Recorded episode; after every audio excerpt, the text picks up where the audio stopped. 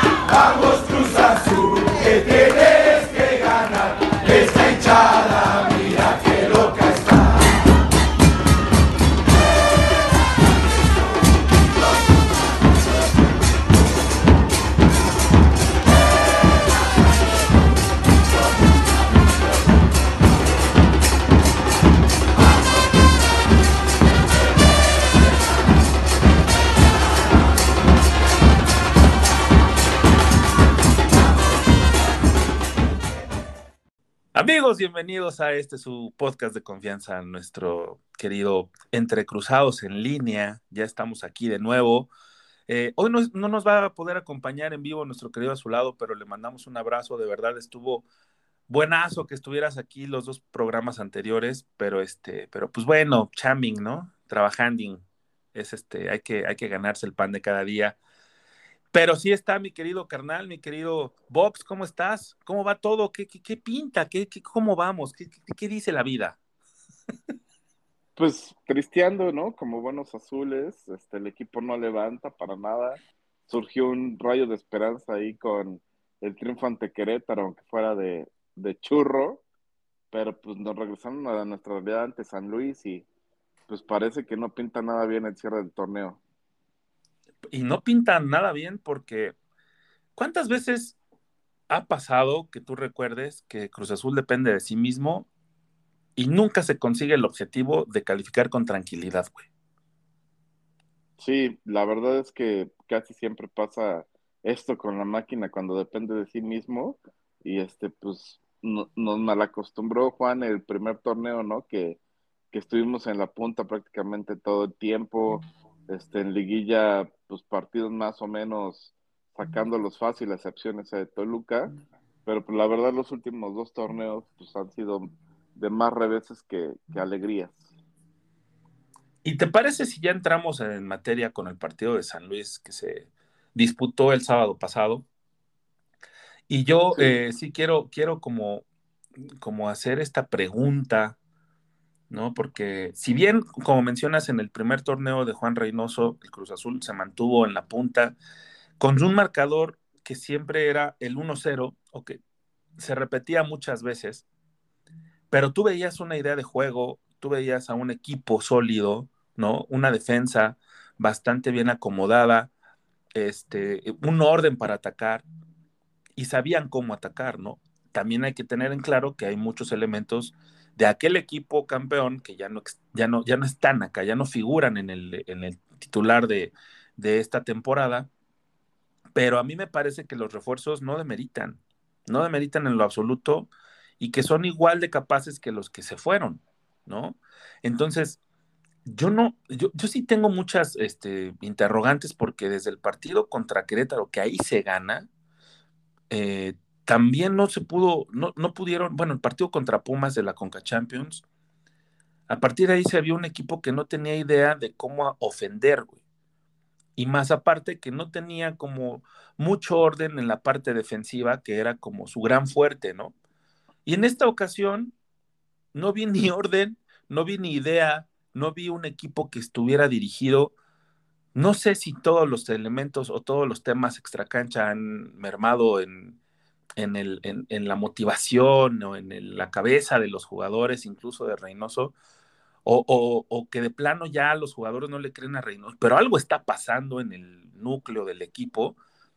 No sé tú cómo, cómo, cómo veas este, este funcionamiento de este Cruz Azul que está cerrando la campaña, que yo pensé que lo iba a hacer como de manera más vertiginosa y resulta que está haciendo todo lo contrario. Sí, muy mal, ¿no? Sab sabemos este, de entrada que el plantel está corto. Eso es una realidad. No tienes quien te genere fútbol en medio campo, más desde la lesión de Charlie Rodríguez, pero también veo una cosa que no había visto en, en el Cruz Azul de Reynoso, ¿no? Que es que se ponga a inventar. Y me quiero explicar un poquito más aquí.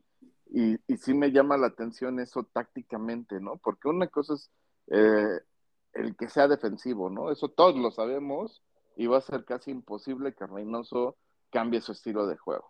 Entonces yo no, yo no voy por ahí, no voy porque de la noche a la mañana se convierta en un técnico ofensivo, que arriesgue, tal, tal, tal.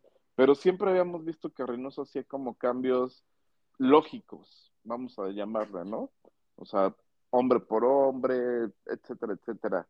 Eh, no, no trataba de sacar el hilo negro, como se dice, y acá ya lo veo desesperado, sacando alineaciones que dices, güey, qué pedo, ¿no? O sea, ¿por qué Aldrete de central, no? Por ejemplo. Sí, teniendo a Alcata y, y Alcata lo mueves de lateral. Ajá, tienes a Alcata, tienes a Abraham, tienes al mismo Aguilar, ¿no? O sea, tienes tres defensas pues, de, que por lo menos te han demostrado bastante buen nivel, ¿no? Este, fuera de todo el hate con el, con el Cata, pues creo que ha sido un defensa cumplidor, vamos a llamarlo así. Entonces, ¿por qué habilitas a Aldrete de, de, de central, güey? No, no, no lo entiendo, ese tipo de cosas. Y después te falta gol, y en lugar de aventar dos delanteros, que son los únicos que tienes, por cierto, y por eso sí recalco que el plantel está corto, juega sin delantero, güey. O sea, dices, ah, no, que Tabó sea tu centro delantero, güey, pues yo nunca vi a Tabó haciendo funciones de centro delantero en Puebla y menos en Cruz Azul, entonces no sé qué espera con que Tabó sea el centro delantero, ¿no? Esos son el tipo de cosas que sí me tienen muy decepcionado de la gestión de Reynoso, ¿no? Porque ya parecen de esas patadas de ahogado, pero que ya son sin sentido, cabrón, ¿no? Y, y entonces, lo peor es que se refleja, ¿no? Que, o sea, que sí nos está perjudicando, porque cuando le salen las cosas, pues dices, pues no hay tanto pedo. Pero en este caso, pues sí, este, se perdió con un equipo que se tenía que ganar y que genera otra derrota como local, que es sumamente importante sumar, güey. O sea, fueron con este, me parece, cuatro o cinco partidos, si la memoria no me falla, que se perdieron puntos, güey. Sí, cinco derrotas en el Azteca. O sea, este equipo igualó el peor Cruz Azul de local en torneos cortos, que había sido en la era Boy, nada más para que se den una idea, ¿no? O sea, es, son cinco derrotas ya como local. Si recapitulamos, creo que empezamos con Necaxa, Santos, Puebla, eh, ahora Chivas. Chivas y ahora estos güeyes de San Luis, ¿no? Cinco derrotas como local. Está cabrón. Este, te ha salvado que como visitante has tenido un torneo bastante bueno, bastante decente, güey.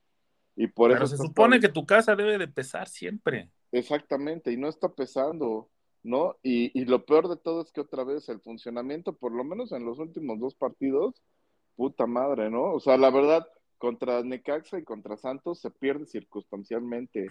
Y qué lástima, porque si esos partidos se hubieran ganado, pues yo hubiera llegado con un este colchón ya casi casi de que estás en los primeros cuatro, ¿no? Que ahorita Justo. con seis puntos más ya estarías adentro. Este, el primero que realmente te bailan un poquito es el de, el de, el de Puebla. De Pero en ese, el, en ese momento era como, ok, es asimilable porque estás apostando a la conca, ¿no? Pero estos dos últimos partidos donde ya te habían eliminado de la conca, ya no tenías que guardarte nada y la chingada, de verdad no entiendo.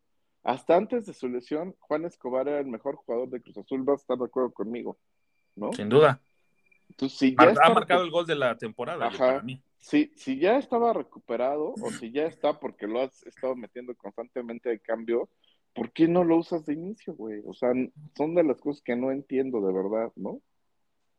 Y además, teniendo esa necesidad de ofender, porque pues, los últimos partidos no te ha funcionado tu delantera, ¿por qué no dejar al Cata de, de, central, no? Digo, si ya lo vas a meter, al menos ponlo en su posición. No lo hace mal el Cata Domínguez de lateral, pero es mucho mejor central que lateral, ¿no? ¿Estás de acuerdo? Claro, Entonces, pero sobre, sobre todo lo que estamos diciendo es, güey, le estás quitando el, el, el lugar a Juanito Escobar, ¿no? ¿Qué ha sido Entonces a eso voy.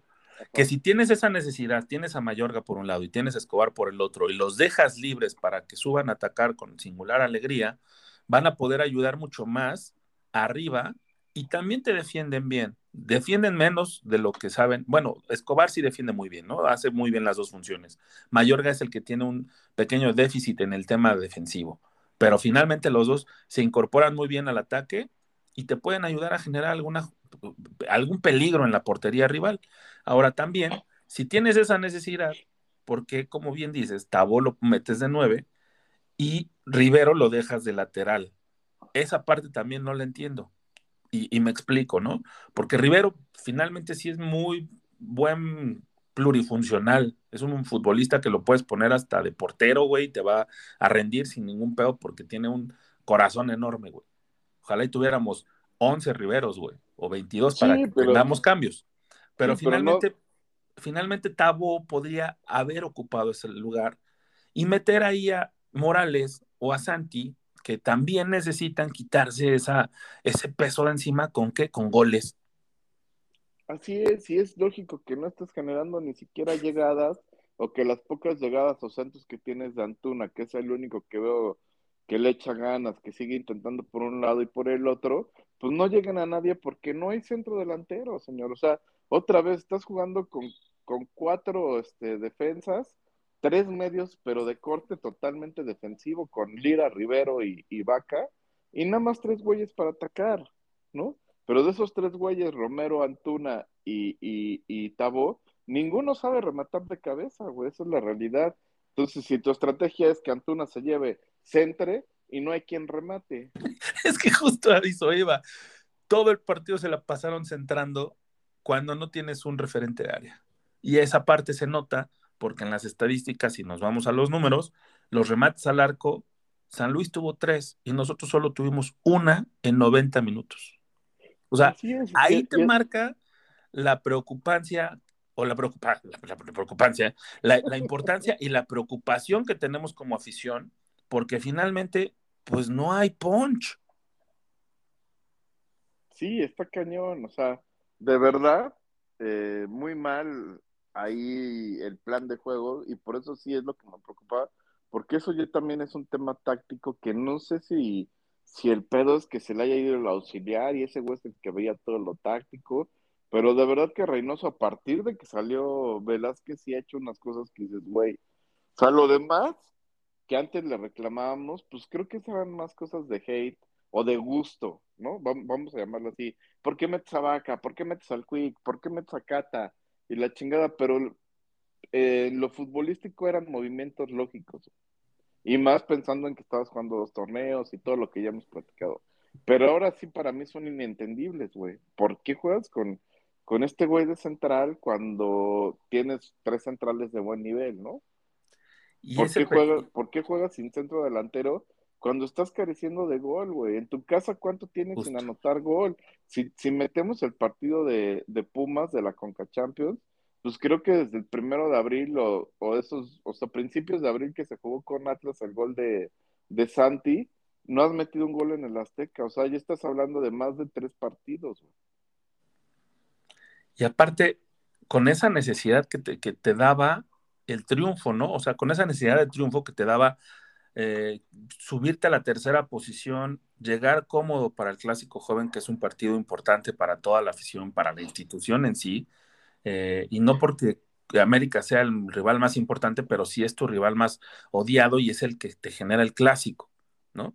Entonces llegarías un poquito más cómodo, sin tanta presión, este, el que disputaría, no sé, el tercer, cuarto lugar, eh, si hubiera si hubiera vencido al San Luis, pero pues ahora las cosas se complican porque ya el América está arriba de ti con un punto más y entonces ahí se va a disputar y hay que depender de otros resultados para poder ver si calificas directo o calificas eh, con un repechaje, que ya sabemos lo que sucede en los repechajes, ¿no?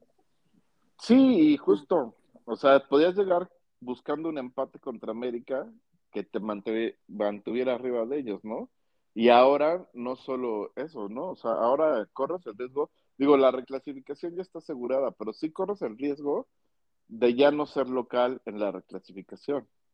Si ahí, se combina, si ahí se combinan unos resultados y tú pierdes contra América, eh, pues por ahí te vas hasta el noveno lugar. Puedes irte hasta el 10, güey. Puedes irte hasta el 10.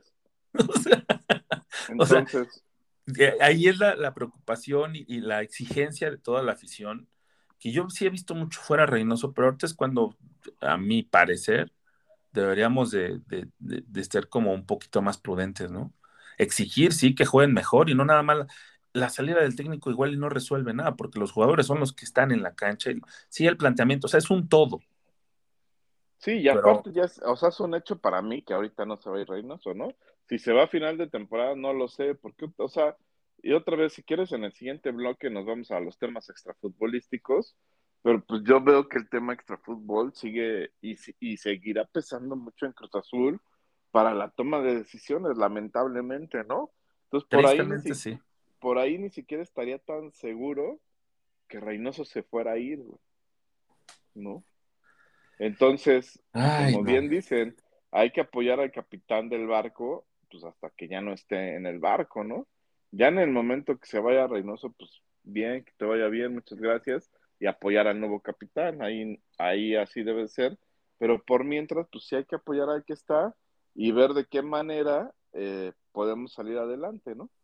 Y exigirle, eso sí puedes hacer, exigirle eh, como bien se está haciendo. Pero el fuera Reynoso ya es tendencia, me parece que también muchas, eh, mucho- eh, muchos eh, seguidores han visto en otros equipos que les ha funcionado el cambio, ¿no?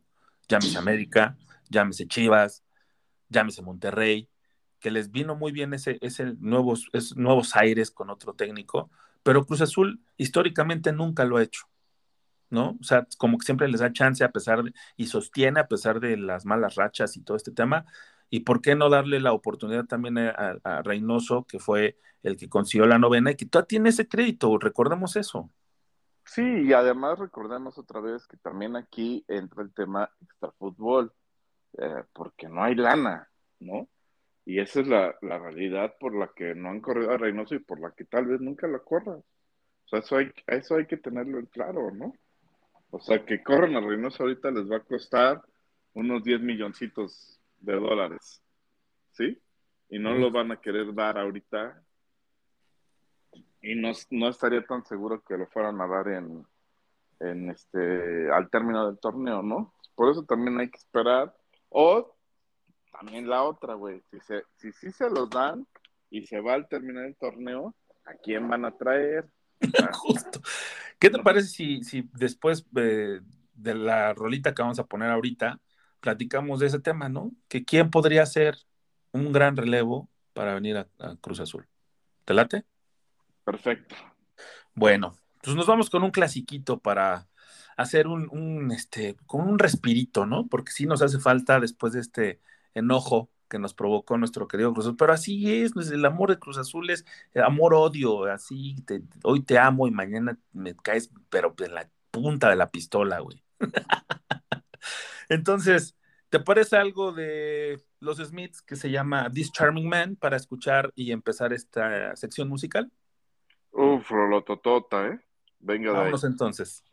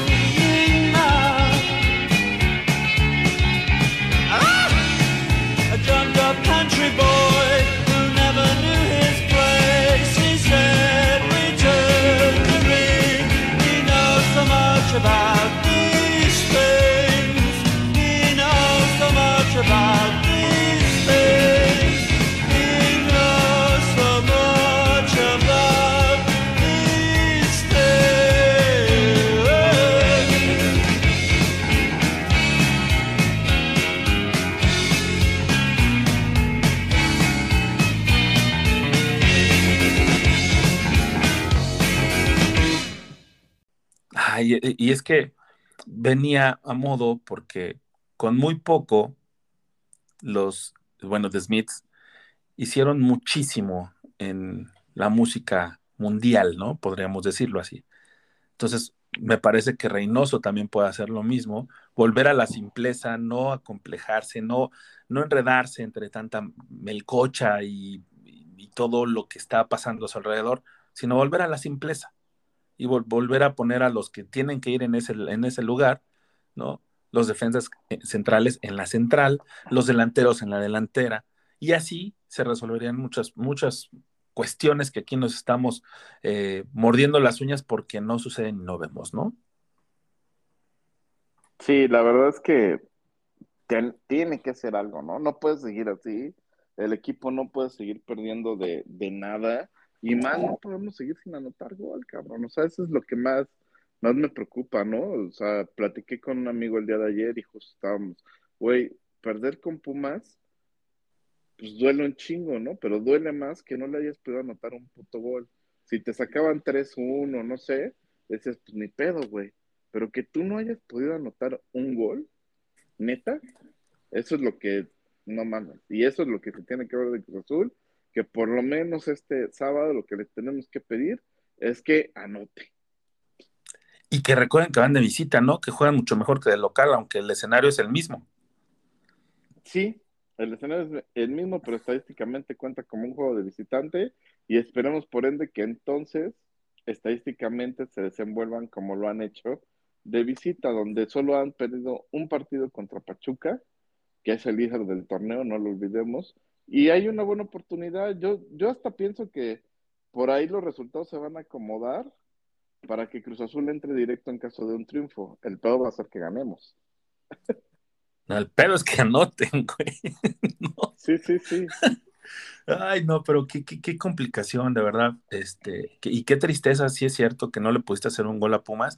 Y más jugando de local, más siendo en tu casa, ¿no? Que fuiste a CU y le hiciste, un gol, Tabor les hizo un gol valiosísimo que todavía te metía en la pelea para llegar a la final y resulta que en tu casa no puedes finiquitar ese pequeño bocanada de aire que te da el gol de Tabó y, y terminas eliminándote tú solo porque únicamente era meter un pinche gol y no sucedió. Lo mismo pasó en este partido contra San Luis que era defenderse, mantener el cero y meter únicamente un pinche gol y no pasó. Entonces, eh, es, complicado. Yo la verdad es que no veo mucho futuro si siguen jugando de esta manera porque pues en la liguilla sabemos que los goles son los que te dan los pases para la siguiente fase. Y si Cruz Azul llega con la pólvora mojada y llega sin, sin que sus delanteros sean los que generen las jugadas peligrosas también, pues entonces ahí tenemos un problema porque pues no van a llegar muy lejos. Sí, tal cual lo dices, ¿no? Eh, lamentablemente la falta de gol es lo que más nos está pesando y pues necesitamos hacer algo para que ahí eh, empecemos a, a, meterlas, ¿no? Y creo que anímicamente el triunfo contra América pues podría prender ahí una velita de esperanza para poder lograr algo en la, en la liguilla o en la repesca, lo que sea que nos toque, ¿no? Sabemos que ya no depende de nosotros, pero como dije, yo sí creo que se pueden combinar los resultados para que en el momento del partido, si lo ganas, te metas en el cuarto lugar, por lo menos. Y ya ese cuarto lugar este, te va a dar una semanita de descanso más para recuperar a Chuy y a Charlie, ¿no? Que creo que los dos vendrían muy bien para una liguilla. Que justo a eso quería, quería llevarte para el partido del sábado a las 9 de la noche en el Estadio Azteca contra las Águilas del América. Cruz Azul va a seguir incompleto. Sí, sí, no, no van a arriesgar a ninguno de los dos. Digo, Charlie, de todas maneras no hay forma, ¿no? El que ya estaba entrenando un poquito más es, es Corona, y Corona definitivamente no lo van a arriesgar porque ya les pasó un poquito eso contra Pumas, donde sí lo querían como llevar o lo estaban forzando para que jugara eh, por lo menos la vuelta contra Pumas y pues es donde se resintió. Entonces ahorita yo sí veo que aunque esté entrenando ya más o menos al parejo, no lo van a arriesgar en este partido y lo van a guardar para la reclasificación o una posible liguilla. Y Otero regresa. En, en, teoría sí, ¿no? Aunque todos sabemos que no es tan del agrado de Reynoso y pues no veo que yo que lo vaya a estar utilizando de arranque, ¿no? O sea, si acaso de cambio y otra vez vamos a ver las circunstancias del partido, etcétera. Lo que yo espero otra vez es que si haya una central con centrales y una delantera con delanteros. ¿no? Algo tan básico como eso y ni siquiera nos lo pueden dar, o sea, eh, no mames, somos una burla. Pero bueno, entonces Otero ya está, ya puede, si así lo desea Reynoso, jugar. Y Charlie. Sí, y a Otero seguramente sí lo vamos a ver en la convocatoria. Va a ir para más tarde, ¿no? Tal vez si llegue para, ¿qué te gusta? Si clasifican directo, tal vez para el repechaje, ¿no? Pero para el inicio de la liguilla puede ser, ¿no? Y si hay una posibilidad de que esté para el repechaje, ¿eh? O sea, a mí lo que me contaron es que ya va a empezar a entrenar tal vez el día de mañana, Charlie y este, y obviamente necesita agarrar ritmo futbolístico y la chingada, pero de que ya podría estar en la convocatoria de un repechaje que acordémonos que no hay partido entre semana, que se juega un solo partido y sería el fin de semana, es decir, sábado domingo de la otra semana, este, es muy probable que ya lleve pues, más de una semana de entrenamiento y ya pudiera estar por lo menos para unos minutos en el repechaje. Y Corona sí de plano este, lo van a aguantar más para que no se vuelva a Ajá, Corona, yo digo que va a ser lo mismo, o sea que ya va a estar también para el repechaje. Eh, lo que no sé si decida el profe eh, ponerlo de titular, ¿no? Porque esa es, esa es la desventaja, entre comillas, con, con la posición del portero, ¿no? Que no es alguien que te puedas guardar eso, lo pones o no lo pones. A diferencia de Charlie, que sí puedes decir, ah, bueno, salgo a la banca con él y si lo necesito, pues lo meto, ¿no? En el caso de Corona, es la decisión tiene que ser desde antes. Tiene que, eh, antes de, iniciar el partido, ¿va de titular o no va de titular? Bueno, y viendo todo el contexto, ¿qué pronóstico daremos esta, para este fin de semana, mi querido Vox? Yo le sigo apostando al unocerismo, entonces espero que Jesús recupere la memoria y pueda ganar 1-0, ¿no? Yo la verdad es que creo que van a empatar. Y si me apuras hasta 0-0. No, pues ojalá que cualquiera de nuestros dos pronósticos, porque basados en la realidad, pues lo más probable es que se pierda y se pierda feo, ¿no?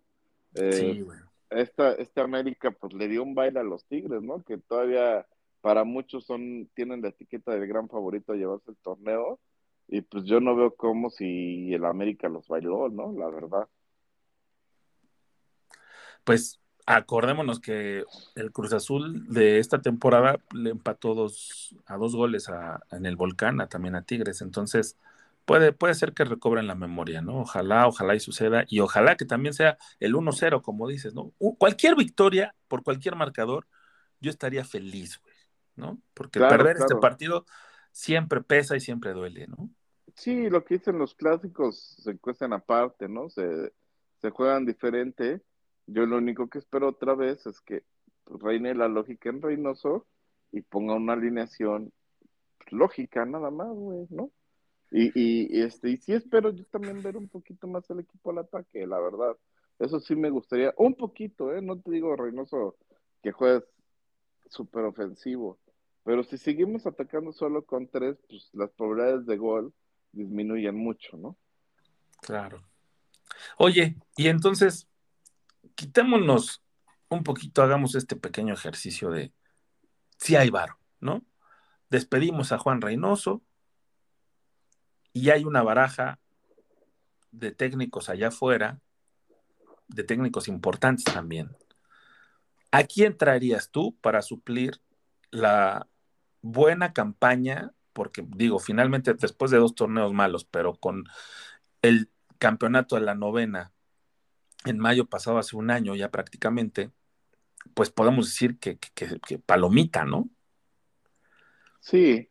Este, ¿A quién yo traes? La, yo la verdad, o sea, es que otra vez volvemos al tema de, del dinero, ¿no? Pero... Por eso, quitando eso, ¿tú a quién traerías? no, si hay pues no, si hay de todo el varo, pues me traigo al muñeco Gallardo, ¿no? Pero no es algo que vaya a pasar. O sea, lo sabemos, ¿no? Porque ¿cuánto le tendrías que ofrecer a un muñeco gallardo para que deje River y la chingada. Yo sí me iba por alguien de afuera. Eso sí lo tengo como muy, no sé, muy clavado en, en mi cabeza, porque lo que, o sea, por ejemplo, lo que quieren es que cambie el estilo de juego de Cruz Azul, ¿no? O eso es lo que está diciendo la afición y que ya no quieren un Cruz Azul defensivo, que ya ahora sí importan las formas, ya no es como hace un año, por decirlo, que, que era ganar como sea el título, porque llevábamos 23 años. Y ahora sí, a, a un gran sector de la, de la afición sí le importan las formas. Entonces, pues tendrás que ir por un técnico de formas ofensivas, ¿no? Aquí, ¿quién te lo da?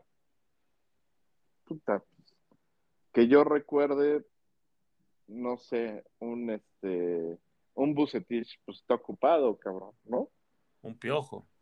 Un piojo que también está ocupado y que a mí me caga el piojo, ¿no? Eso es un Jamás. tema aparte. Ajá, jamás lo voy a candidatear, ¿no? Este, pero los técnicos relativamente buenos, pues están ocupados. ¿Quién se te puede desocupar? Ambriz, pues se me hace un volado, ¿no? Le está yendo de la chingada con, con Toluca, ¿no? Viene, viene de dos fracasos muy fuertes, ¿no? Exactamente, se me hace un volado. Este, en todo caso, apostaría más por, por Holland, que acaba de salir de León, por ese trato ofensivo que tiene, ¿no? Y en dado caso de todo lo que dice, no, es que ya tiene que conocer el fútbol mexicano, pues ahí está, güey. Holland sí conoce el fútbol mexicano. Y vamos a ver eh, qué tanto haría jugar a, un equipo como Cruz Azul. Yo creo que ahí podría ser una buena, una buena alternativa.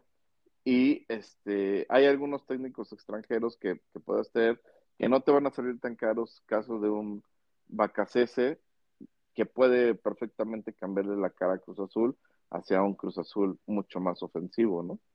Entonces, pero otra vez, si aterrizamos en la realidad, estamos en un pedo. Y antes de aterrizar en esa realidad, ¿tú a quién traerías?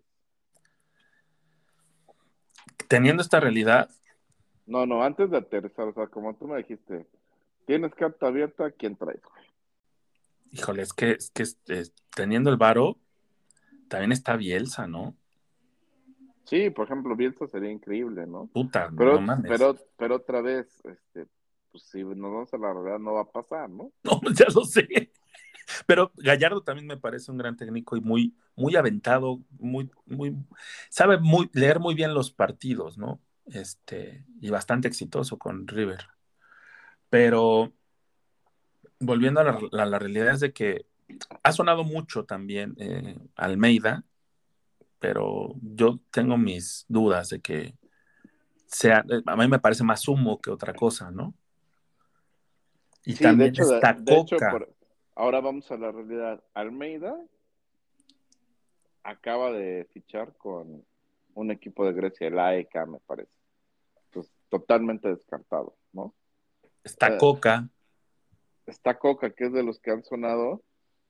Yo no creo, no creo otra vez por el, la, por el lado del dinero, porque otra vez ya vamos a entrar en ese tema del, de la lana, que Coca vaya a ser un técnico que te vaya a costar poco. Y súmale, otra vez súmale,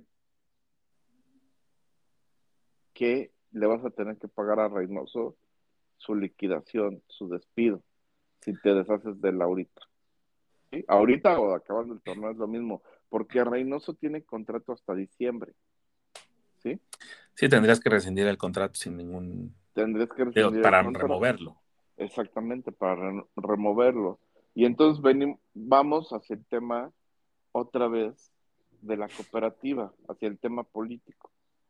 Ayer, del conocimiento público, salió en todos los noticieros el conflicto que hubo en la planta de, de Hidalgo. ¿no? Sí, un enfrentamiento entre dos bandos, ¿no? Así donde, incluso, ajá, donde inclusive hubo ocho personas fallecidas. Y... Entonces, yo no tengo la verdad en la mano, ni pretendo tenerla, ni, ni mucho menos, ¿no? No, no sé a ciencia cierta que se debió ese, ese enfrentamiento y la chingada. Pero es obvio que la cúpula de la directiva está más preocupada por estos temas políticos que por el equipo de fútbol. Y que la lana se va a ir más a arreglar estos temas políticos que al equipo de fútbol. Sí, normal, ¿no? ¿sí? Es normal, exactamente. Entonces, el equipo de fútbol ahorita para la cúpula de la cooperativa pasa a segundo plano, de verdad. Y yo creo que por eso pusieron unos días que dijeron, güey, ahí tú arréglate, tú hazte bolas y ve qué se puede hacer, ¿no? Y entonces, para mí eso es lo malo, que a la perspectiva que yo veo, con el dinero que yo veo que se va a tener, pues se van a venir otra vez contrataciones del tipo Cepelini, Pacerini, Alejandro Castro, pues, contrataciones de medio pelo, que es para lo que te alcanza, cabrón, ¿no? Vamos a traer lancheros de Brasil como Pumas, o sea, otra vez, ¿no? Sí, es, Y en- es triste eso. Y en la parte técnica, pues va a ser igual, o sea, entonces si despedimos a Reynoso también es, güey, ¿a quién vas a traer, güey? ¿Vas a traer a, a Sosa, a Poncho Sosa, No, güey, al bueno, ¿no? al profe Cruz, a Sergio Bueno, güey? Sergio Bueno, ¿no? Entonces, Que de bueno nada más tiene el apellido, creo yo. Ajá. Si vamos a ir de Guatemala a Guatepeor, pues eso es lo preocupante, ¿no? Digo, ojalá me equivoque y ojalá estos güeyes sí le pongan atención al equipo, ¿no? Pero pues para mí, claramente los problemas que a ellos les importan están en otro lado, ¿no? Y, y- O y sea, se está no, no. viendo que el monstruo sigue vivo, ¿no? O sea, están dando patadas de ahogado, están dando con este ataque que sucedió en las instalaciones de la cementera en Tula. Este sí es un tema que nos, a nosotros, nos, como seguidores del equipo, nos preocupa porque sí afecta en el futuro del equipo como tal. Claro. Porque entonces puede llegar otra vez la incertidumbre de, bueno, ¿y quién lo va a, a presidir? Sí, y otra vez, aunque estos güeyes estén fuertes en la presidencia y lo que tú me digas por favores políticos, pues es obvio que sus recursos o que los recursos de la cooperativa van para este tipo de cosas, no van a ir para el equipo de fútbol. Eso es clarísimo. Y es ahí donde nos pega, ¿sí? Es ahí donde nos va a terminar pegando y donde, pues, güey, no siempre se va a poder hacer magia como con David. Habías encontrado un güey que te hizo magia que con Sí, no poquito dinero te trajo buenos refuerzos y Sí, refuerzos que tienen futuro, ¿no? Porque estos chavos que llegaron esta temporada no son malos refuerzos, son todo lo contrario. Tienen, lo que pasa es que no tienen todavía un cartel como lo tenía Romo, por ejemplo, como lo tiene Orbelín, que finalmente ahorita está pa- padeciéndola, ¿no? Pero, pero así pasa, tienes que padecer un poquito en Europa para después despuntar. Si no, preguntémosle a todos los jugadores que se han ido. Son pocos los que han brillado desde el inicio, ¿no? Entonces, quitando este, eso, eh, esos carteles, trajeron muy buenas promesas, muy buenos chavos, lo tenían que reju- rejuvenecer al equipo, lo hicieron, lo hicieron muy bien y resulta que de buenas a primeras, pues por temas políticos volvemos a lo mismo, eh, deciden cortar la cabeza a Dávila y traer de nuevo Ordiales que ya eh, nos, ha, mostrado lo que puede hacer y eh, comparativa, pues obviamente, pues Dávila era eh, mucho mejor director deportivo que el que tenemos actualmente. Eso es un hecho. Exacto, entonces la verdad que el futuro del equipo no se ve nada alentador en ese sentido, ¿no? Porque sabemos que este es otra vez volvemos al tema del plantel corto. Te hace falta por lo menos un centro delantero matón y un par de mediocampistas de creación, por lo menos, ¿no? Suponiendo que todavía renueves a Pablito Aguilar, que tienes prestado Abraham todavía un rato, pero esas dos posiciones te super mega urgen, porque no tienes gol y no tienes quien te cree juego ofensivo en la media cancha. Estás jugando con tres mediocampistas defensivos, corte defensivo. Antes jugabas con un Romo, con un Yotun, con un Paul Fernández, güey. Todos esos güeyes te sabían qué hacer con el balón. Sí, Hoy sí. día, discúlpame, pero Rivero no lo sabe, Lira no lo sabe y tampoco Vaca nunca lo ha sabido, ¿no? Son mediocampistas de corte defensivo. Para destruir son muy buenos, los tres. Y Nacho, mi respeto, las ganas que le echa, pero otra vez, una cosa es que le eches ganas y otra cosa es decir, güey, tú vas a ser el creativo del equipo. Pues no, no lo va a hacer, güey. ¿Sí? Qué, qué, qué diferente realidad, ¿no? Después de la novena, decíamos, este equipo va a marcar época. Y tenemos dos torneos que nos han pegado en la jeta con una realidad totalmente diferente a la deseada por todos en aquel momento. Pero pues bueno, así son las cosas. Así es este Cruz Azul que tenemos ahorita. ¿Y qué te parece si mejor nos damos una rola? Porque ya me está entrando la depre y creo que ya me voy a servir la primera, güey. Ya es jueves y en algún lugar del mundo son más Ya, las son- ya es 12. mediodía, güey. Entonces, venga esa primera y pues para irnos poniendo a tono con los conciertitos que se vienen el fin de semana, vamos a escuchar esta rola de los Killers, For Reasons Unknown. I pack my case. I check my face. I look a little bit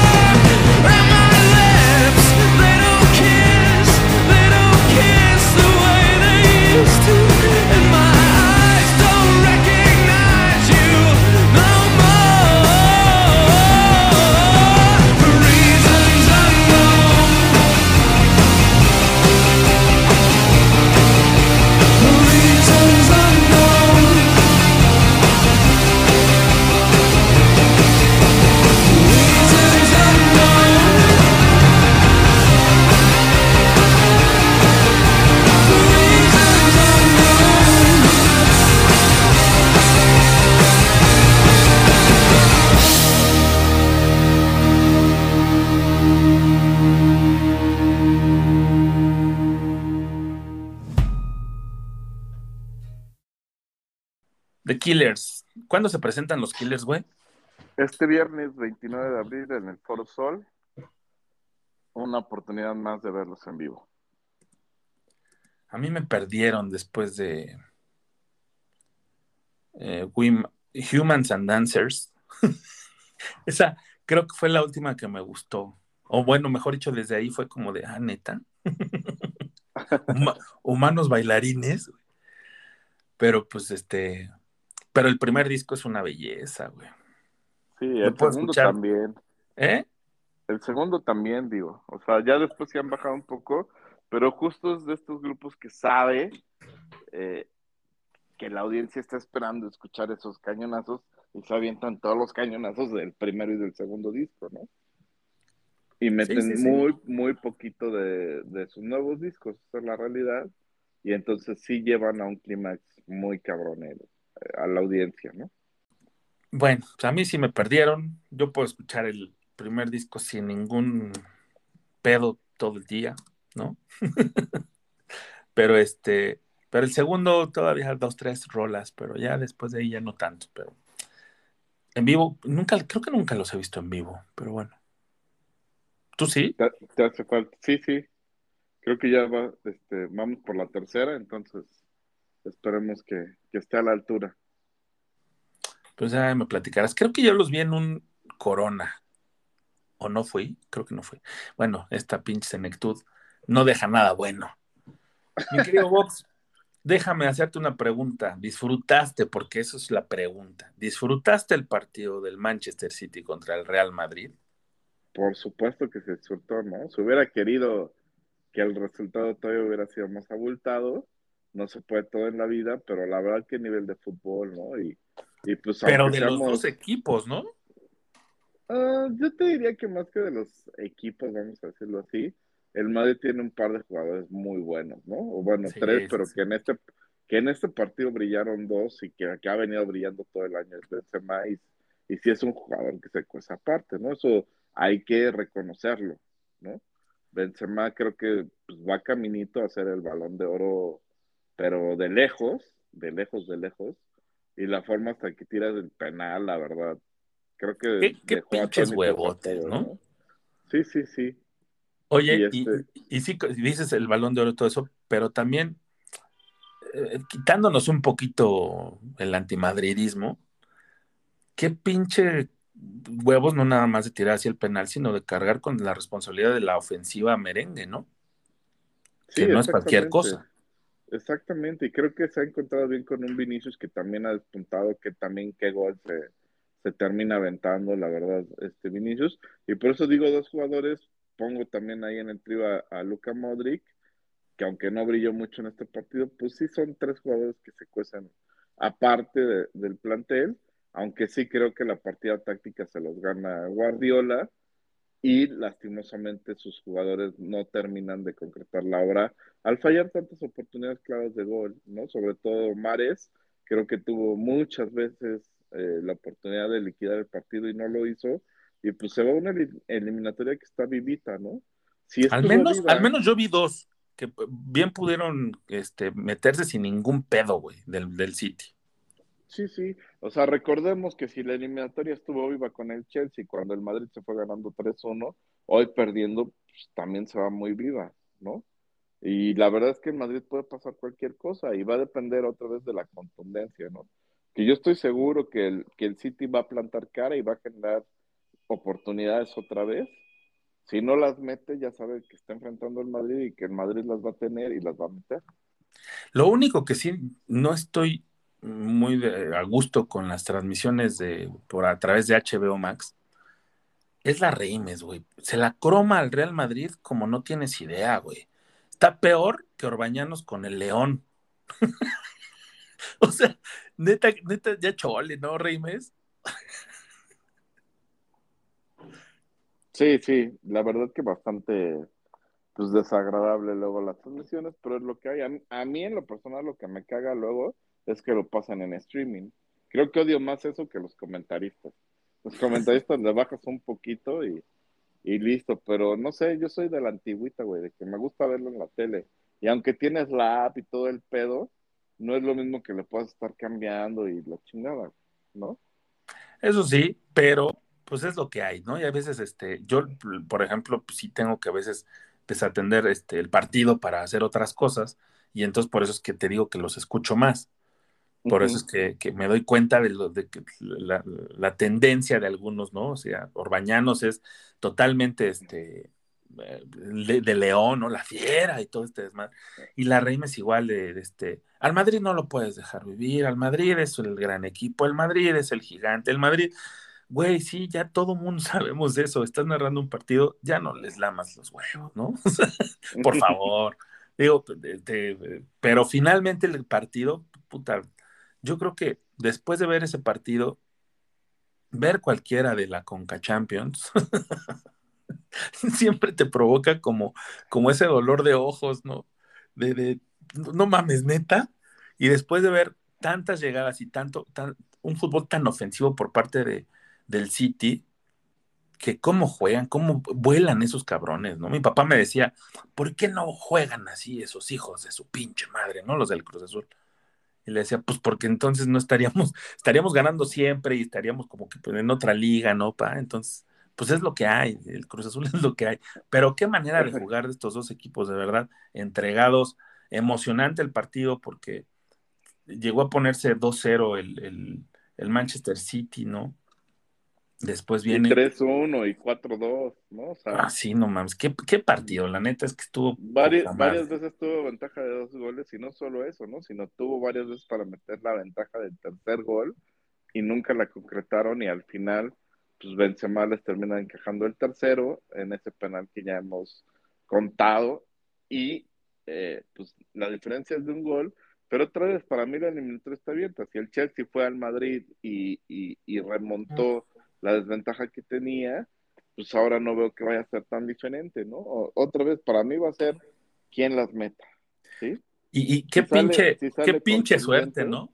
La que pega en el, en el poste, le llega al, al del City, no me acuerdo qué jugador era, y la rechaza, o sea, remata, contrarremata, mejor dicho, y le pega al defensa en el cuerpo, güey. O sea, ahí era otro gol cantado, ¿no? Digo, para mí era fácil un 6-3. Claro, totalmente. Totalmente así debería de haber sido, pero pues lastimosamente no se dio. Y ayer en la otra semifinal, pues vimos a un Liverpool, creo yo, mucho más tranquilo, contra un Villarreal que no atacó nada. Parecía el Cruz Azul de, de Pumas, ¿no? Sí, sí, sí. Hablando de hacer, de hacer comparaciones, parecía el Cruz Azul de Pumas. Entonces, pues vamos a ver qué, este, qué pasa. Para mí, digo, sabemos que es la Champions y que por algo el Villarreal está en semifinales, pero para mí esa llave ya está decidida. Eh, y en la otra, pues realmente sí creo que pueda pasar cualquier cosa. Sí, el, el partido de ayer, el Villarreal, sí se vio ratonerísimo, pero tal vez era su, su estrategia de, del técnico, ¿no? Para poder llegar a la casa y ahí sí desbocarse. Es lo que yo creo, ¿no? ¿Quién Sí, sabe? pero si- yo, sea, yo creo que pensaba que pues, si sacaba uno, tal vez todavía era bueno. Si este, si no le metían ni uno, pues excelente, como fue el primer tiempo, ¿no? Pues ahora 0-0. Pero ya dos, creo que sí es una losa bastante pesada contra un equipo como el Liverpool que no se va a echar para atrás, ¿no? O sea, a lo mejor sí vamos a ver un partido mucho más echado para adelante del Villarreal, pero el Liverpool en el contragolpe va a ser mortal y ahí es donde creo que mm, se va a liquidar la serie. ¿Y qué par de jugadores son Mané y Salah, ¿no? O sea, me, me encanta verlos jugar. Neta, es un equipo que te, que te da gusto verlo y pues, la dirección de Klopp no podría venir al azul, güey, así como para echar una, aunque sea una asesoría, güey, algo así. Sí, no, estaría poca madre. Y, y justo por eso yo también quiero que sea la final City y, y Liverpool, porque creo que son los, o sea, en el año, o bueno, por lo menos en, en lo que va de este año me ha tocado verlo dos veces, en la, uno en la liga y otro en, un, en una semifinal, creo que era de una copa, y pues qué clase de esos dos partidos, ¿no? O sea, la verdad no me imagino viendo ese mismo partido en una final de Champions. Sería una locura. Pues, pues se viene el- los partidos de la vuelta de semifinal para, es la siguiente semana, ¿no? Sí, sí, ya la siguiente semana están las vueltas, este, martes y miércoles. Me parece que el martes ahora es al revés, o sea, ahora el martes juega, El Villarreal Liverpool. contra Liverpool, sí. ajá, y el miércoles Madrid, Manchester City. Entonces, nos espera buenos duelos. No, hombre, ya me las estoy saboreando, cabrón, porque de verdad sí fueron partidos. Ahora sí me, tu- me, me di el chance de verlos. Y aparte es más como ver sol- solamente un partido, ¿no? Porque luego te metían dos, tres, y es medio difícil por las, este, las tareas que uno tiene cotidianas, ¿no? Este, lavar trastes diario, pues está cabrón.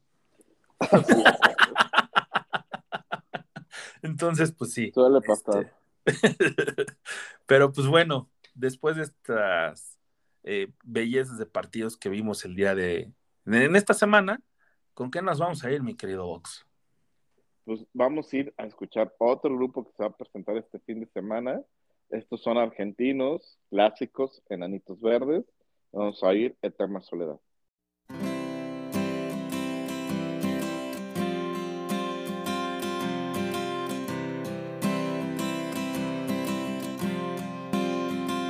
Eterna soledad, el tiempo danza en la madrugada y no puedes dormir.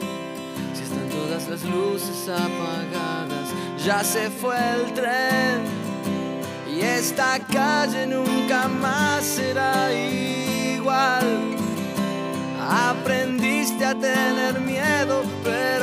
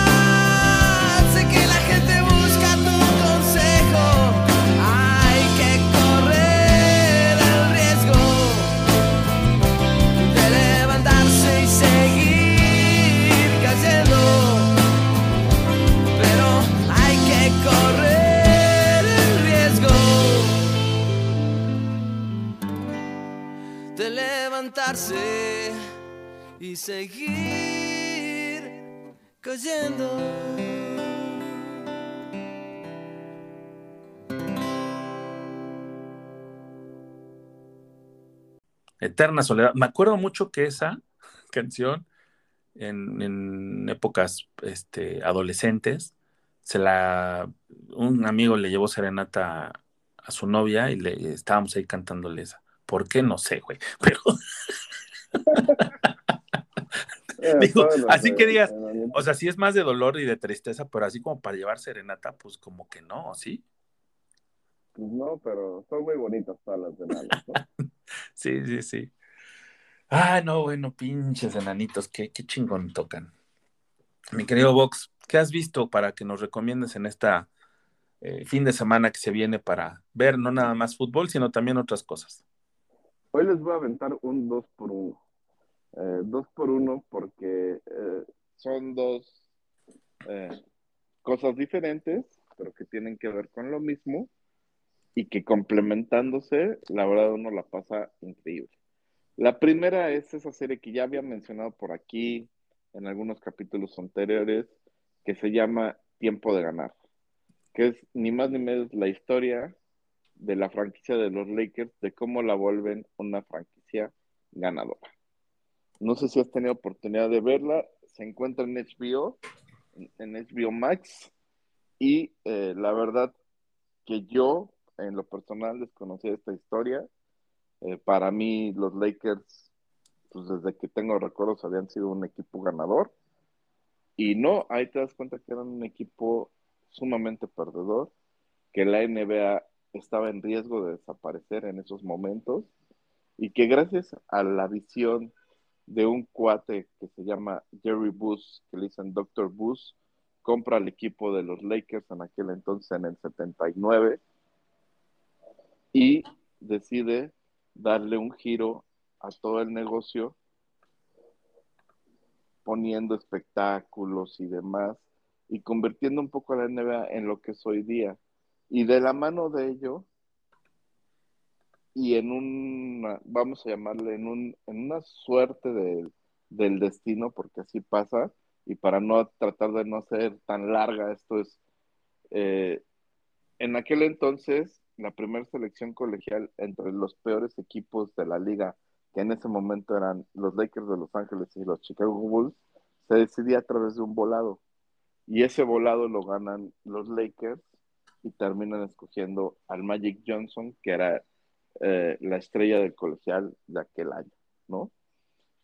Y a partir del Magic Johnson y de Karim Abdul-Jabbar, que ya lo tenían en sus filas los Lakers, pues construyen toda esta dinastía de los Lakers de los 80 que termina ganando cinco anillos de campeonato. ¿Y por qué digo que el destino? Porque si los Chicago Bulls hubieran ganado ese volado, seguramente ellos hubieran elegido a, a Magic Johnson. Y no sé qué hubiera pasado con los Chicago Bulls, pero lo que sí sé es que no hubieran sido el peor equipo de la liga años después y no hubieran podido seleccionar a Michael Jordan. Sí, las, las historias luego que, que, surgen a través de esas este, pues, anécdotas, ¿no? Que sucedieron y que te, dan, te das cuenta de que todo es por algo y que está bien chingón que pase, ¿no? También en la mañana estaba escuchando que Nike es, este, buscó primero a Magic Johnson para hacer los, los tenis Jordan, que ahorita son muy famosos y que tienen una historia de, de producción de mucho éxito. Y, este, y que de todas maneras tendrían que ser las mismas iniciales, ¿no? MJ. Sí, sí. Y, ahí te lo pasan en la serie. La verdad es que es una serie muy bien hecha y, a, y aquí nada más te cuentan como justo desde el momento en que compran los Lakers y lo que es toda la primera temporada, que todavía no acaba, porque son de estas series que, que van sacando un capítulo por semana, ya está muy cerca del final, ya seguramente este fin o el máximo el otro sacan el capítulo final, y seguramente está pensada como para que, dado el éxito que está teniendo, pues vayan recorriendo toda esta historia de la dinastía de la mano de, de Magic Johnson con un actor que ya no conozco, pero que la verdad está igualito al Magic. Sí, está igualito. Yo también ya empecé a verla, voy en el primer capítulo, y sí está bastante entretenida. Y igualito el hijo de su madre, hasta grandote el cabrón. Sí, sí. Y, y hablaba del 2 por 1 porque de la mano Apple TV o Apple Plus sacó un documental del Magic Johnson en cuatro capítulos, donde te narran la historia del Magic pues, desde prácticamente un adolescente, cómo crece, este, tal, tal, tal, su, su gran rivalidad con Larry Bird, todo lo que pasa, hasta pues, lo que ya sabemos que, este, que contrajo el virus del VIH, su, su retiro del básquetbol y el gran empresario en el que se convirtió, que eso es algo que para mí era totalmente desconocido y que te hace más admirar todavía a un tipo como, como el Magic, que, que ha llevado un montón de, de cosas a la comunidad negra, ¿no? Apostó mucho por hacerse un gran empresario, pero un empresario que brindara cosas a su comunidad. Entonces empezó a poner cines en las comunidades negras, a poner Starbucks, a poner centros comerciales, a poner gimnasios, y todo eso, la verdad, está increíble. Aparte de ser este muy buena persona, dicen. Entonces, este, esa, esa ya la había anunciada, no le he entrado, pero te digo que primero me quiero aventar el de los Lakers, pero sí se ve que está buenísimo también porque pues son leyendas que, con las que crecimos y por eso también nos llama tanto la atención. Sí, sí, y este, y pues que hay cosas que desconoces, ¿no? Otra vez, yo de los Lakers, pues desde que yo me acuerdo ya eran los Lakers, ¿no? Y no sabías que era en este equipo pedorro y que había pedido, perdido ocho finales consecutivas con su odiado rival, los Celtics de Boston. ¿Te suena algo? Sí, me suena totalmente. No, pero qué forma de, qué forma de darle la vuelta, cabrón, ¿no? Súper bien, güey. No, es que te digo, muchas veces las cosas pasan siempre por algo y, y en estos temas deportivos siempre hay que tener paciencia. Entonces, tenemos que tener paciencia. No tuvimos no, y, 23 y, años, güey. No, y que llegue un güey con estos, con estas ideas revolucionarias y todo, pues o, ojalá que a mí nada me gustaría más, de verdad, que hoy día con todos los temas que hay en la cooperativa, pues que lo vendan o que lo cedan al equipo, a alguien que lo pueda hacer revolucionar y que lo explote de la manera en que toda la afición queremos, ¿no? A lo mejor ni, si, ni siquiera es una venta, ¿no? Por así decirlo, pero sí un poco lo que han hecho los Tigres, más hasta el, hasta el Monterrey, cabrón, ¿no? Sí, una administración equipo, diferente. Ajá, el equipo es de la universidad, pero pues, está administrado por otros güeyes, ta, ta, ta, ta, ta, ta, ¿no? O sea, creo que muy bien eso lo puede hacer Cruz Azul y que la misma cooperativa, güey, se quitaría de un chingo de pedos. Sí, sin duda, sin duda. Y, te- y tendrían un, eh, una mejor imagen de la que están teniendo actualmente. Pero mil veces, ¿no? Mil Porque veces. ni siquiera es necesario que lo vendan, simplemente, a ver, aquí está el equipo, ustedes van a hacerlo, tal, tal, se los vamos como en comodato, no sé cómo sea la figura legal, ustedes lo van a administrar, ustedes van a tener todas las decisiones respecto al equipo. Lo único es, no le puedes cambiar el nombre y el patrocinador siempre va a ser Cooperativa Cruz Azul, ¿no? Y listo. Y creo que eso sería el ganar, ganar para todos y podremos ver una dinastía de Cruz Azul nuevamente como se en los 70. Pues se vale soñar y pues estaría muy bien esa opción, ojalá y esta propuesta llegara a los oídos correctos, pero muy difícil, mi querido hermanito. Pero pues bueno, volviendo a las recomendaciones, ya pude ir al cine, güey, a ver The Northman. Y, Ah, antes de, yo, yo también me la aventé, hice mi tarea. Y antes de, de hablar de, de la película, un favor, si van al cine, no platiquen, güey, no sean mal pedo, ¿no? Este, le tuve que decir a las dos parejas que estaban a nuestros lados que si por favor guardaban silencio, una señora sí se portó medio grosera, digo, este, ¿no? Hasta terminamos diciéndole, pues si quieres platicar, quédate a ver Netflix en tu casa. Y a los otros chavitos, pues también les dije, oye, no sean mala onda, llevo toda la película escuchando sus opiniones, no sean mala onda, ya bájenle un poquito de, volumen, ¿no? Entonces, si van al cine, pues quédense callados. Y si quieren platicar, pues ahí está el Starbucks, hay muchos cafés, está el Vips, está, hay muchos restaurantes para platicar. El cine es para ir a disfrutarlo y tan tan. Y hablando de la película, pues este Robert Eggers se ha convertido en uno de mis eh, directores favoritos después de, ver sus eh, películas antecedentes. Su primer película que fue La Bruja y después vino El Faro con William Dafoe y el nuevo Batman que es Pattinson, ¿no? Si mal no me recuerdo el apellido. Eh, esta película de Norman es de una fábula vikinga que coescribe con Sion, que es este escritor que también es muy amigo de Björk y que ha coescrito canciones con ella desde este, el disco debut y, y es muy, muy reconocido en, en, Islandia por eso, ¿no? Por ser también parte de los Sugar Cubes. Entonces, estos se, se, se juntan para hacer esta película que, que me parece, a mí me, me, encantó, me divirtió muchísimo.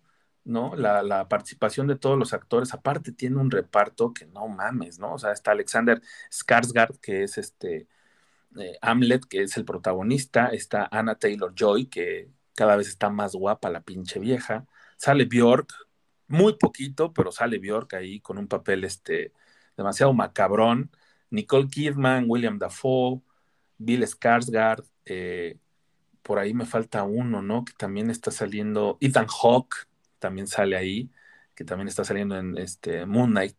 Pero a mí me gustó muchísimo la película, se divide como en cuatro eh, episodios, eh, muy parecida, dicen que de ahí se deriva eh, Otelo y se deriva también otras historias como El Rey León, que es muy parecida porque es el hermano que mata al rey y el hijo que se va se destierra, se autodestierra para poder salvaguardarse y promete regresar para vengar a su papá, para salvar a su mamá y para recuperar su trono. Entonces, eh, regresa ya hecho un hombre muy fortalecido, este, se encuentra con esta eh, chica que se llama Olga, que, que, actúa Anna Taylor, y, y, entonces ellos comienzan a tener una relación y, y ahí es donde se desenvuelve que resulta que ya no hay un reino que, que, recuperar, sino que pues tuvieron que exiliarse porque se lo quitaron también al tío, y de ahí hay una cosa y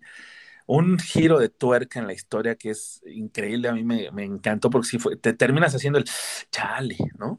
entonces, entonces, este, también William Dafoe es un pinche actorazo, hijo de su pinche madre, ¿no? Este, Nicole Kidman también me parece que hizo, lo hizo espectacular. Pero ah, este, Hawk, ¿no? Que sale solo un ratito también. Sí, Ethan Hawk también, que es este, podemos decirlo, lo hace de, hace el papá de Alexander Skarsgård, entonces lo matan al principio, pues eso no es un spoiler. sino pues también lo lees así desde el principio en la sinopsis. Entonces a mí me parece que es una de las películas más buenas, la, la violencia es también extrema, ¿no? Ve- Vemos este, muchas escenas de batalla donde sí se ve mucha sangre y sí se ve así como ese típico este, tarantinismo sin, sin escrúpulos, sin, sin miramientos. Me encantó a mí la película. No sé a ti qué te pareció, mi querido Vox. Sí, muy buena. Mi, mi única queja fue el final, pero pues de eso no podemos deb- debatir todavía, No, no, no, no podemos. ¿no? Entonces, pero sí. Pero sí es dices, medio Star Wars, ¿no? Te mantiene en el filo de la butaca, como dirían los cinéfilos. Este, hay cosas que no te esperas, que eso está chido, ¿no? O sea, que no siempre sea como que, ah, ya sabes lo que va a pasar y tal, tal, tal.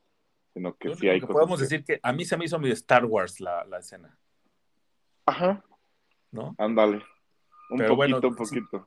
Si tienen chance, sí es una gran recomendación pas- para pasarla bien, pasarla a toda madre, ¿no? Este, es una gran de- película. Y, y además de esas que tienes que ver en el cine, ¿no? Porque como tú dices, lo visual es parte muy importante y creo que pues solo se disfruta de esa manera en el cine. Ya después cuando la pasan en ¿no? Ajá, ya cuando después la pasan en plataformas y todo, pues digo, sí se puede ver, pero no va a ser el mismo impacto visual que tiene en la pantalla grande. No, eh, creo que en su gran mayoría todas son este, escenarios de, en, en Islandia y se nota, pinche país, qué ganas le traigo, no mames, está poca madre, pinches escenarios, paisajes increíbles, de esos de, de- de- de calendario, y ahí es donde se desarrolla toda esta, esta película que te digo que este director, se me, eh, Eggers, se me, se me está, se está convirtiendo en mi nuevo eh, director favorito, entonces este, vayan a verla, la van a disfrutar. Y si no, créanme que yo les pago las palomitas, si no, no les gusta. Venga, mijo, y pues, ¿qué te parece si nos vamos a despedir ya de- del programa? Ya, ya se Obviamente acabó, va- vale madre. Sí, vam- vamos a mandar a la recomendación de nuestro querido Alex y musiquita y demás, pero como ya no vamos a intervenir nosotros, pues les vamos dejando nues- nuestros saludos a toda nuestra audiencia de tres güeyes, pero pues saludos cordiales y, y, y- y con mucho cariño, ¿no? Sin pedos, ¿no? Aparte, nosotros no queremos este, tantos escuchas, sino que queremos fieles seguidores y que estén aquí con el corazón cada fin de, cada semana para que nos presten sus oídos un ratito y poder compartirles lo que nos, nosotros sentimos y lo que nos mueve nuestro Cruz Azul. Así que, pues, si te parece bien, vámonos con el Alex. Muy bien, que disfruten mucho la recomendación de nuestro querido Alex y nos vemos aquí en ocho días, como siempre. Amigos de Entre Cruzados, ¿qué tal? ¿Cómo se encuentran? Espero que muy bien. Pues en esta ocasión lo que quiero hacer es una recomendación de uno de nuestros autores favoritos, eh, Mario Benedetti, con un libro llamado La muerte y otras sorpresas. Ahora que han sucedido muchas cosas a nuestro alrededor, que eh, han pasado cosas con la cooperativa, que pasamos Semana Santa, donde generalmente se habla de la muerte, resurrección de Jesús. eh, aunque creas o no creas, siempre la muerte ha sido un tema intrigante para nosotros como seres humanos. ¿Qué hay más allá? ¿Qué, ¿A dónde iremos a parar? Como dice el Buki. Em, tantas y tantas incógnitas que tenemos y que solamente descubriremos hasta el momento en que veamos la luz por última vez en este mundo terrenal. Tal vez no hay nada, tal vez ha- hay alguna otra cosa, no sé qué creas, pero en esta ocasión, bueno, Mario Benedetti con este libro nos muestra em, cierto interés, cierta curiosidad que él tenía. También lo ha demostrado en otros libros como en La Borra del Café o en Pedro y el Capitán, donde se enfoca más en, lo que sucedió durante la dictadura en Uruguay en los años 70. Y bueno, este libro de la muerte y otras sorpresas es un pequeño compendio de cuentos donde se trata, se trata de la muerte, pero no solamente como el cese de la actividad física, sino también eh, de otras maneras, ¿no? Como el ser eh, una mala persona o el olvido, esas malas pasadas que te va jugando la memoria a lo largo del tiempo. Y quisiera leerles una, un pequeño fragmento de este cuento que viene en este libro llamado Mis Amnesia. Y dice así. Él le tendió la mano y dijo, mi nombre es Roldán, Félix Roldán. Yo no sé mi nombre, dijo ella, pero estrechó la mano. No importa, usted no puede quedarse aquí. Venga conmigo, ¿quiere? Y claro que quería. Cuando se incorporó, miró hacia las palomas que otra vez la rodeaban y reflexionó. ¡Qué suerte! Soy alta. El hombre llamado Roldán la tomó suavemente del codo y le propuso un rumbo. Es cerca, dijo. ¿Qué sería lo cerca? No importaba. La muchacha se sentía como una turista. Nada le era extraño y sin embargo no podía reconocer ningún detalle. Espontáneamente enlazó su brazo débil con aquel brazo fuerte. El traje era suave, de una tela peinada, seguramente costosa. Miró hacia arriba, porque el hombre era alto, y le sonrió. Él también sonrió, aunque esta vez separó un poco los labios. La muchacha alcanzó a ver un diente de oro. No preguntó por el nombre de la ciudad. Fue él quien le instruyó. Montevideo. La palabra cayó en un hondo vacío. Nada. Absolutamente nada. Ahora iban por una calle angosta, con baldosas levantadas y obras en construcción. Los autobuses pasaban junto al cordón y a veces provocaban salpicaduras de un agua barrosa. Ella pasó la mano por sus piernas para limpiarse unas gotas oscuras. Entonces vio que no tenía medias. Se acordó de la palabra medias. Miró hacia arriba y encontró unos balcones viejos, con ropa tendida y un hombre en pijama. Decidió que le gustaba la ciudad. Y así es como la muerte se presenta de otras maneras en nuestra vida, se presenta todos los días de nuestra vida a través de noticias, a través de sucesos, a través de la partida de un ser querido. Sea como sea, les recomiendo mucho este libro, está muy interesante, nos deja muchas cosas a reflexionar. Y, y bueno, ya para despedirme, les dejo esta cancioncita de 1995 de un gran compositor y cantante también, Julio Jaro, del grupo El Personal, que se nos adelantó desde los años 80, pero su música sigue impactando en nuestras vidas.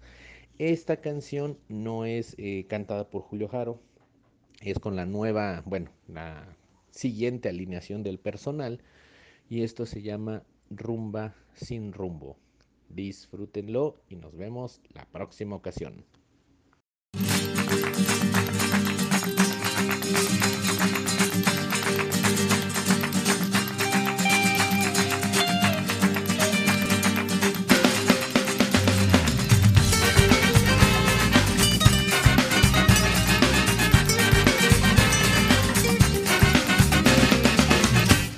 No me ha dado lo que yo merezco. La vida no ha aceptado lo que yo le ofrezco. La vida no me ha dado lo que es justo. La vida es una broma de mal gusto.